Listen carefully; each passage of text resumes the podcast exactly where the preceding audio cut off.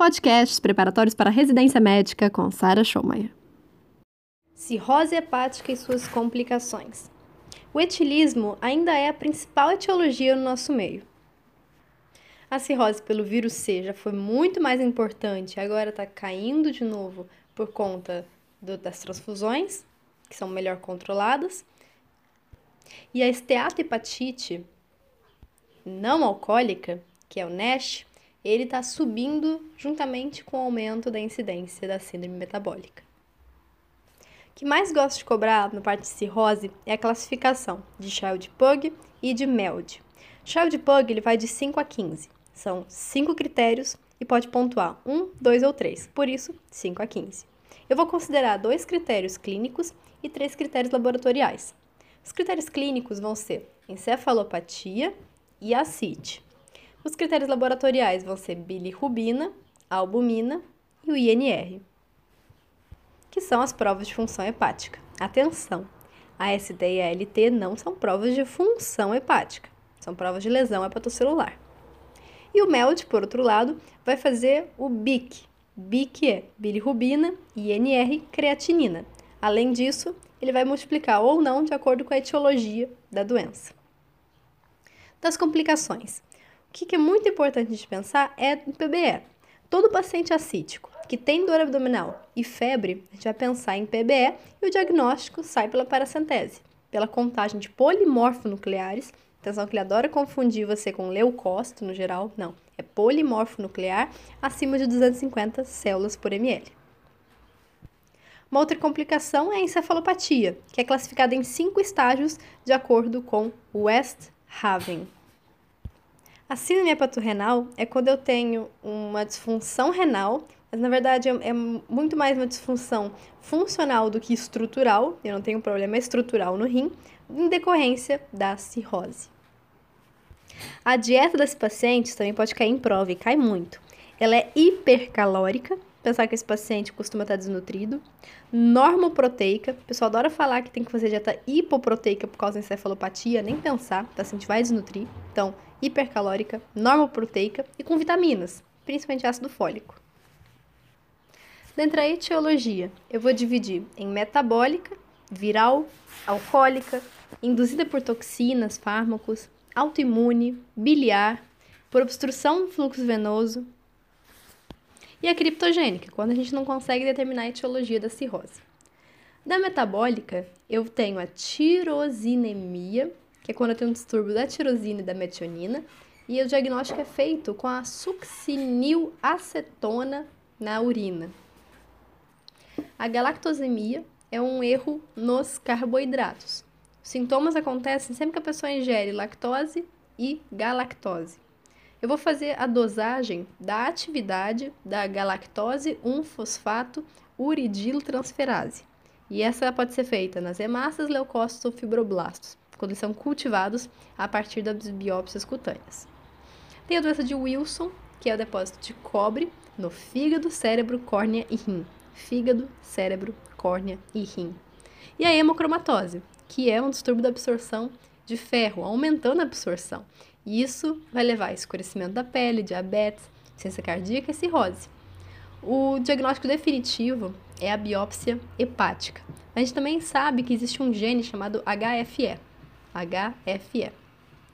E sabe uma coisa? A transferrina, a saturação de transferrina, acima de 60% nos homens e 50% das mulheres, também ajuda muito a fazer esse diagnóstico mesmo sem todos esses testes mais complexos. Deficiência de 1-alfa-antitripsina, ou alfa-1 antitripsina, é quando eu tenho DPOC com cirrose, então o problema é no pulmão e no fígado. Eu faço a dosagem sanguínea da alfa-1 antitripsina, posso fazer uma fenotipagem ou a própria biópsia hepática. Para fechar a metabólica, que essa é uma das mais importantes, é a esteatohepatite não alcoólica, que está associada à síndrome metabólica. Das hepatites virais, eu tenho o vírus da hepatite C como principal etiologia, principalmente por decorrência de materiais intravenosos. A cirrose alcoólica ainda é a causa mais importante no nosso meio e as mulheres são mais suscetíveis que os homens para desenvolver cirrose.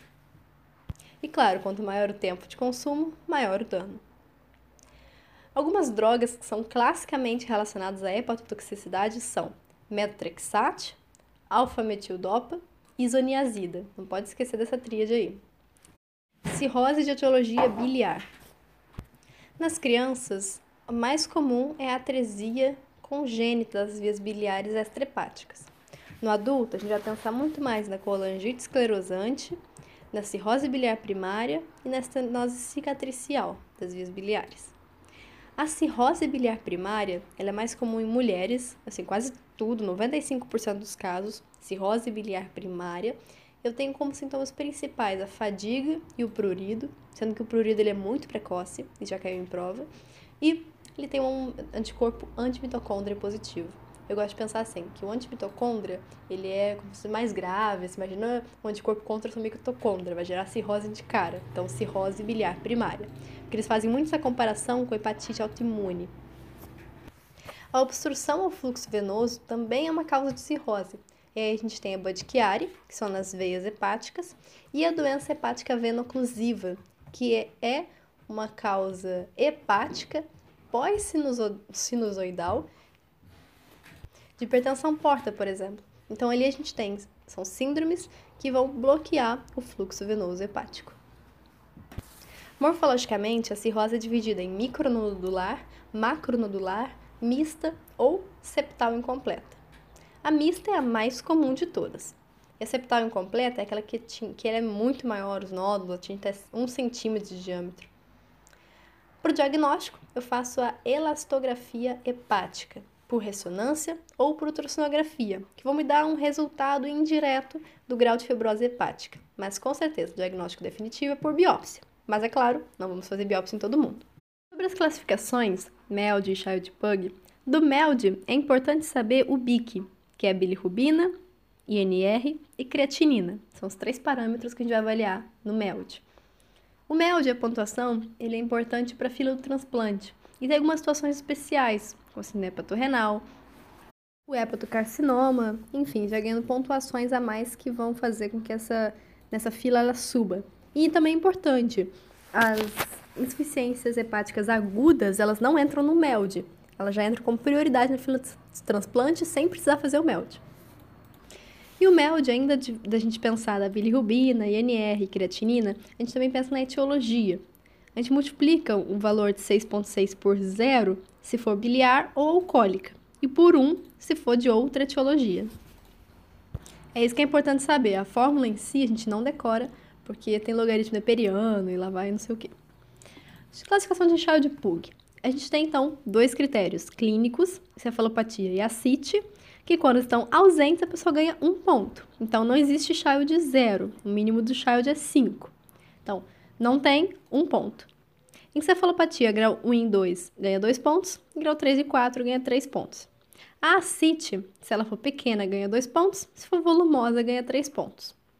INR, a variação é de 1.7 a 2.3, então se for abaixo ganha 1, se for no meio ganha 2, se for acima ganha 3. Isso vale para todos os outros que eu vou falar. Então, INR 1.7, 2.3, 1.7, 2.3. Bilirrubina total. Atenção, é a bilirrubina total, ok? Direta mais indireta. 2 a 3. 2 a 3. E a albumina. A albumina, 2,8 a 3,5. Lembrar aqui que o, o, o, pior da albumina é quando o valor está muito abaixo. Os outros dois é quando o valor está muito acima. E eu tenho as classes: Child Pug A, B e C. O A, 5 a 6 pontos o B, 7 a 9 pontos. O C, 10 a 15. Então, repara nessa diferença que ela vai crescendo. O A é 5 e 6, são só dois pontinhos.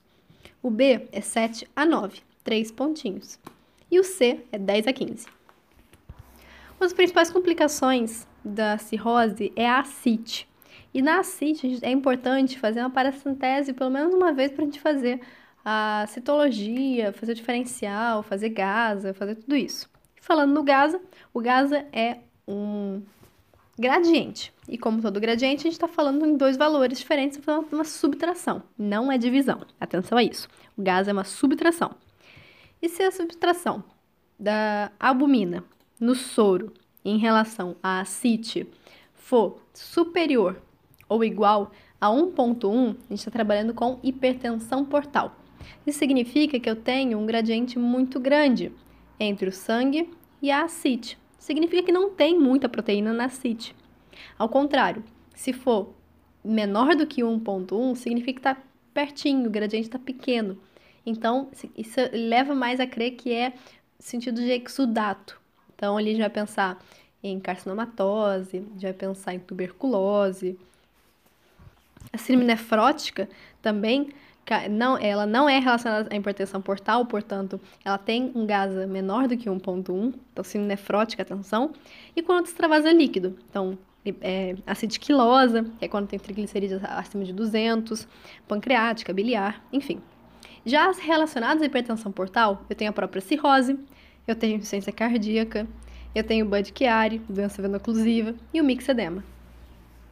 E a CIT é um sinal de mau prognóstico. Quando o paciente desenvolve a CIT, a, chance de, a mortalidade dele em dois anos é de 50%. É muito ruim o prognóstico. Vamos lembrar aqui e decorar de um epônimo importante para a CIT, que é o círculo de Skoda. Skoda. Skoda, com K. Isso significa que o líquido vai se acumular de acordo com a gravidade. Então, em algumas regiões, bom, eu vou ter uma maciçez da percussão e uma outra um timpanismo. E se eu virar esse paciente, essas áreas mudam, porque a gente tem esse líquido escorrendo para outra região. A ascite, ela pode piorar ou desencadear uma hérnia umbilical. E importante, não se deve tratar no paciente cirrótico a hérnia umbilical. Tem que é, tratar a ascite. Da mesma, da mesma forma do hidrotórax hepático, quando eu tenho passagem desse líquido acítico para tórax, formando um hidrotórax. E nesse caso eu não coloco dreno. Eu tenho que tratar a ascite, eu tenho que fazer diurético, restringir sódio, pensar no TIPS e transplante. A paracentese, ela tem que ser feita em todos os pacientes com uma CIT nova ou naqueles com descompensação.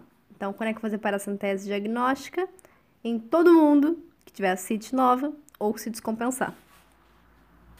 A dieta desses pacientes ela tem que ser hipossódica. Restringir um sódio para 88 miliequivalentes por dia ou também 2 gramas seria o equivalente disso.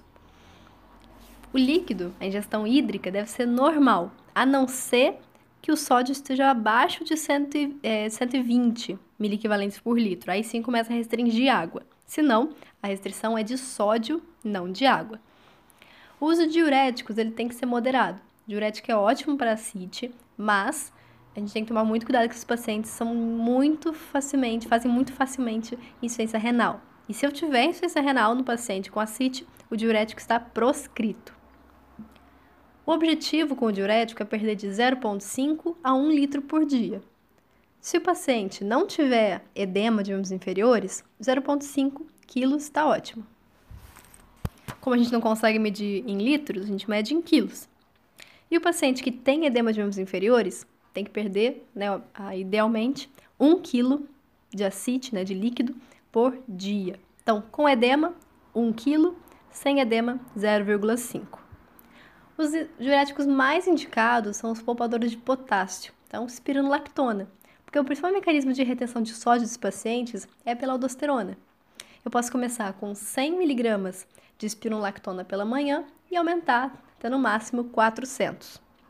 Se eu precisar, eu posso associar furosemida. E aí a gente associa 40 de furosemida a cada 100 de espironolactona. Como o máximo de espironolactona é 400, é só pensar que o máximo de furosemida é 160. 40 de furosemida para 100 de espironolactona. 160 de furosemida para 400 de espironolactona. Os principais efeitos colaterais vão ser insuficiência renal e hipercalemia. Nesses dois casos, a gente tem que suspender, e aí, como o paciente não pode mais usar diurético, o, como ele classifica como ácido refratária, eu posso começar a fazer paracentese de alívio. Então, quando é que eu faço a paracentese de alívio? Quando eu tenho pacientes que são refratários aos diuréticos e quando eu tenho pacientes com restrições respiratórias agudas. Então, o paciente está dispineico, francamente dispineico, de forma aguda ou o paciente não responde mais diurético, ou porque realmente não respondeu, ou porque começou a ter efeitos colaterais. Se eu fizer a paracentese e tirar mais do que 5 litros, eu tenho que fazer a reposição. São 8 gramas de albumina para cada litro de acite retirado, se for acima de 5 litros. Só que, por exemplo, se for 6 litros, a gente tem que repor 8 vezes 6. Então a ideia é que a gente repõe a albumina em todos os litros que a gente tirou, inclusive se for mais de que 5. Então atenção, repetindo, isso aqui pode ser confuso. Até 5 eu não preciso repor. Acima de 5 litros, eu vou repor 8 gramas de albumina por litro que eu tirei. Então não é só o litro a mais além dos 5. Se eu tirei acima de 5, eu vou contar desde o primeiro litro que eu tirei. E são 8 gramas de albumina. Existe uma alternativa que é a descompressão portal pelos TIPS, que são os shunts portos sistêmicos, transjugulares e intrahepáticos. Shunt porto sistêmico. Eles são uma alternativa para o paciente que não responde ao tratamento clínico e ele é uma ponte para o transplante. Quando é que eu posso fazer? Quando eu tenho um sangramento ativo refratário, antes de pensar em cirurgia.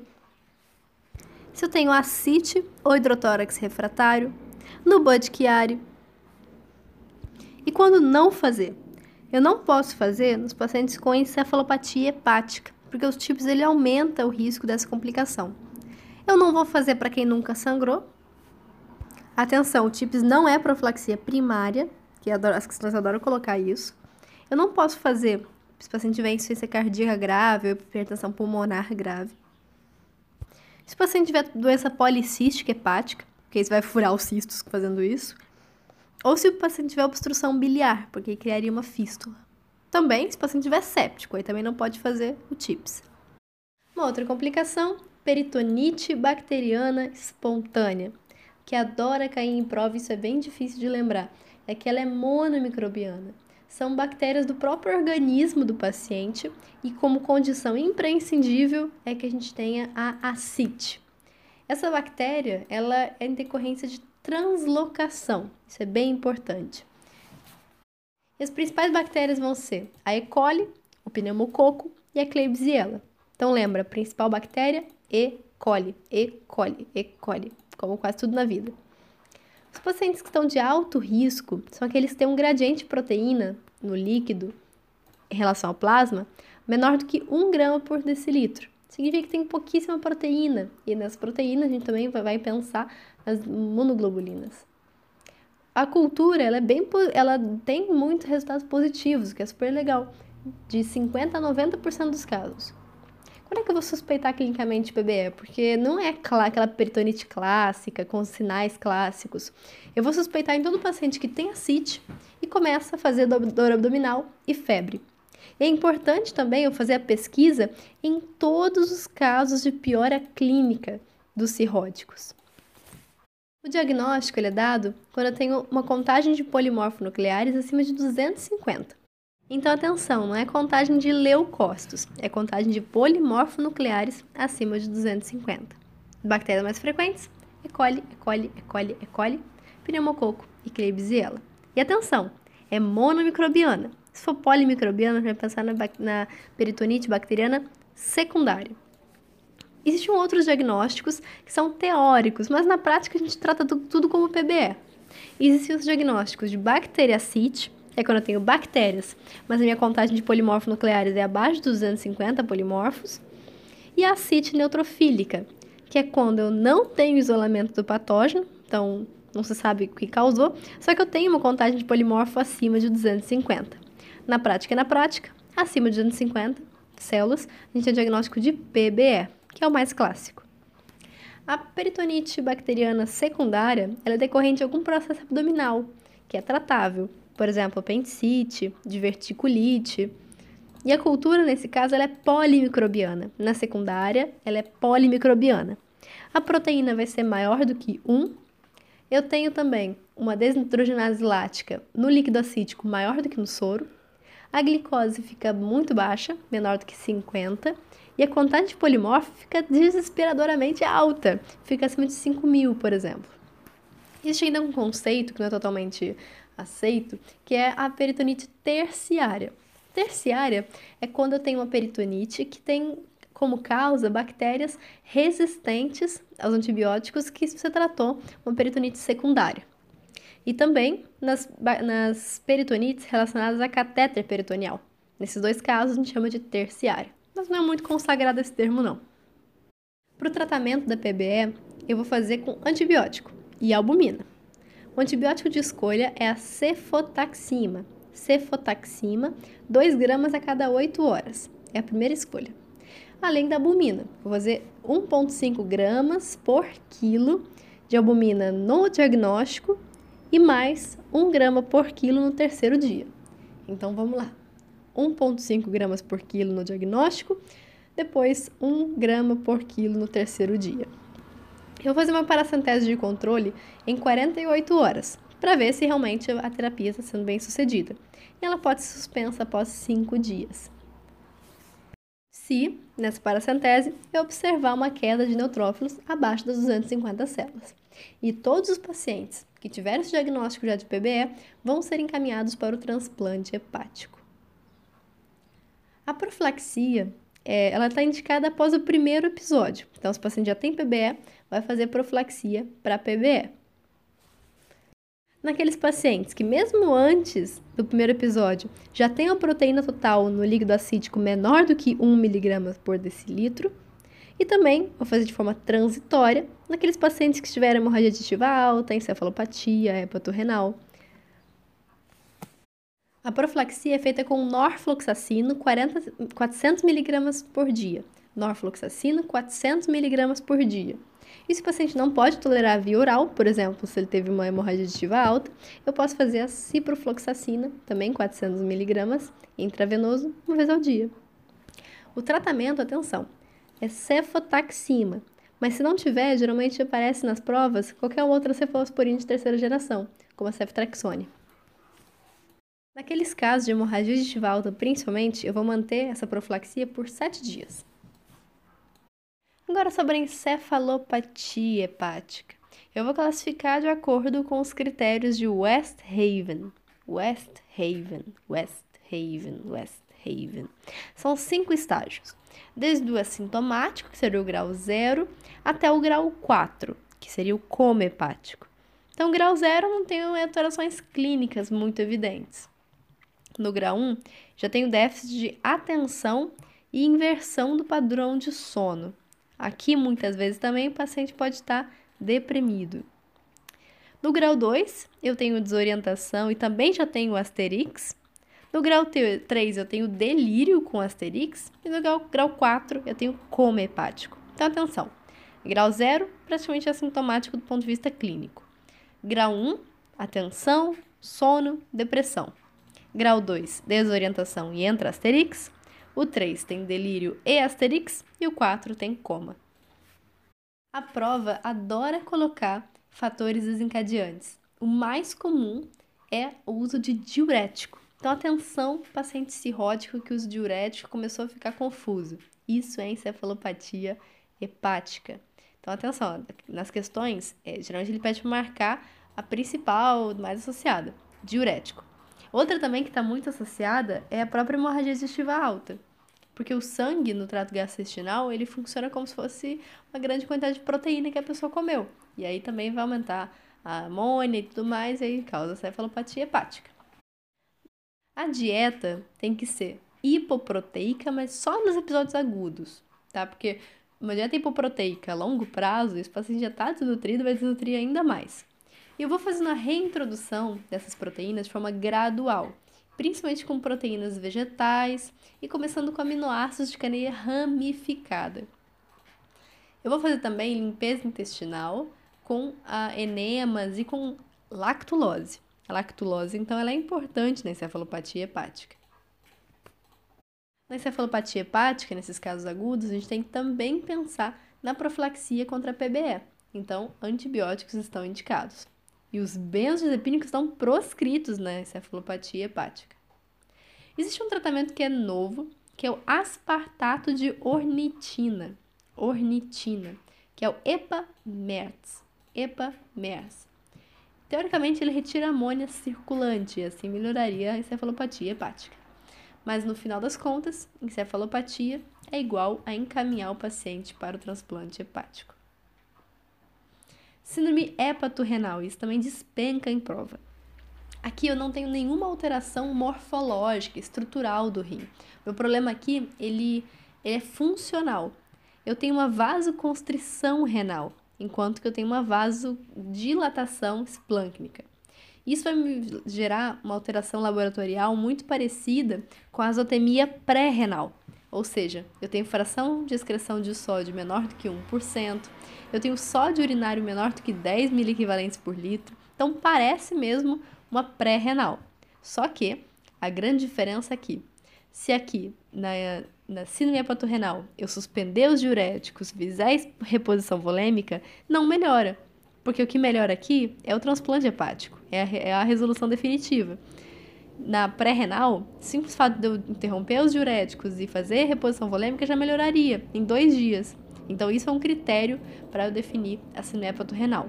Parece uma pré-renal, mas não melhora com 48 horas de suspensão de diuréticos e expansão volêmica. E o que a prova adora cobrar? É o que não tem alteração anatômica em biópsia renal por conta da hepatorrenal. O tratamento clínico é com albumina e terlipressina.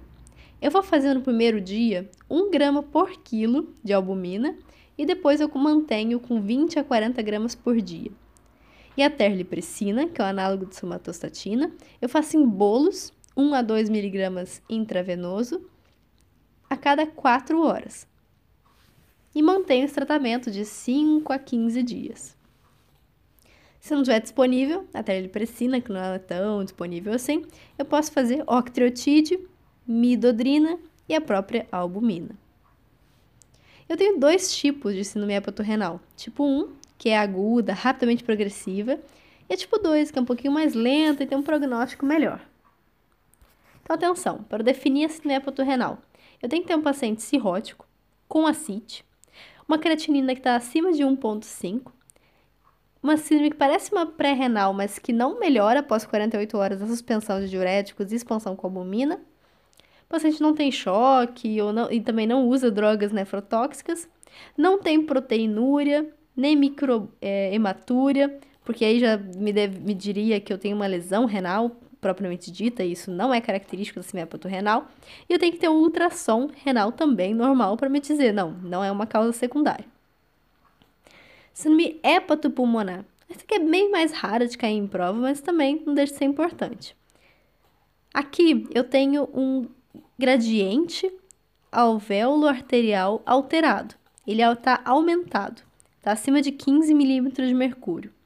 Então, é uma hipertensão portal com aumento do gradiente arterioalveolar de oxigênio e dilatações intrapulmonares, maior do que 15 milímetros. Então, pensa, 15 milímetros de mercúrio e 15 milímetros de dilatação. Então, repetindo o que, é que mais altera aqui, gradiente alvéolo arterial. E eu consigo fazer esse diagnóstico também com eco com microbolhas. Também é importante para definir esse diagnóstico. Outras complicações, eu tenho pancitopenia e diátese hemorrágica, por conta da própria produção hepática. E também, no caso do baço, que eu tenho uma, uma redução na verdade, um aumento da degradação dessas, desses elementos sanguíneos, sem contar que aumenta a suscetibilidade a infecções. Esses pacientes, eu tenho muito, muito, muito dia, é, diabetes e também intolerância à glicose, principalmente se for NASH, que está associado a uma síndrome metabólica. Mas atenção, isso é muito importante.